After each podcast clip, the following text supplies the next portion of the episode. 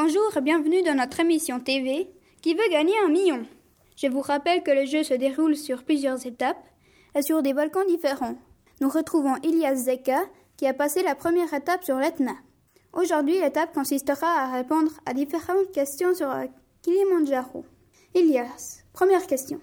Où se localise le Kilimandjaro Il est situé en Afrique orientale.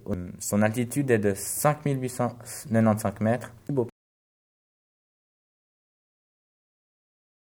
Sur la plaque africaine.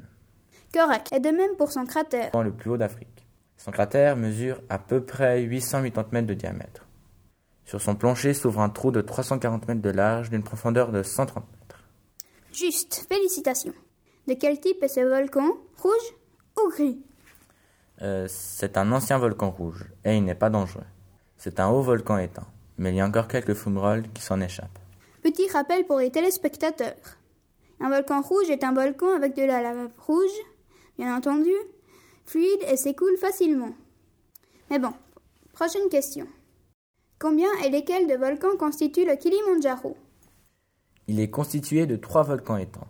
Le Shira à l'ouest, le Mawenzi à l'est et le Kibo qui est le volcan le plus haut des trois. Félicitations. Y a-t-il des neiges éternelles au sommet du volcan?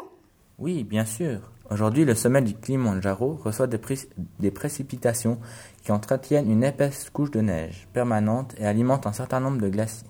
Bien. De, quel, de quoi est constitué le sol où, le, où se trouve le Kilimandjaro Pardon.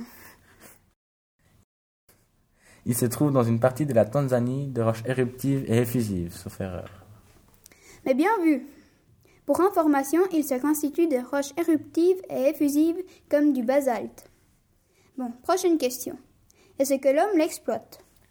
Euh, Je ne sais pas trop, mais je ne pense pas. Alors, quelle est votre réponse? Je dirais non. Validé Validé. Je suis désolé, mais votre réponse n'est pas correcte. L'agriculture sur les parties basses de ses flancs et on y fait aussi du tourisme. Mais vous pouvez vous rattraper sur la dernière question. Si vous répondez juste, vous accéderez en finale. Mais si vous répondez faux, vous quitterez le jeu. Le Kilimanjaro est aussi appelé Oldonio Obior, en. D'après vous, quelle est la signification en français? Hmm, Je dirais, je dirais montagne blanche vu qu'il y a des neiges éternelles. Aussi appelée montagne étincelante, mais ça ne fait rien vu que vous accédez à l'étape finale. Félicitations et bravo Avant d'empocher les 1 million de francs de l'étape finale. L'étape consistera à un questionnaire sur le mont Sainte-Hélène. Retrouvez-nous vendredi prochain, même heure, même chaîne, et vous continuerez votre soirée avec Colanta. À bientôt et bonne soirée.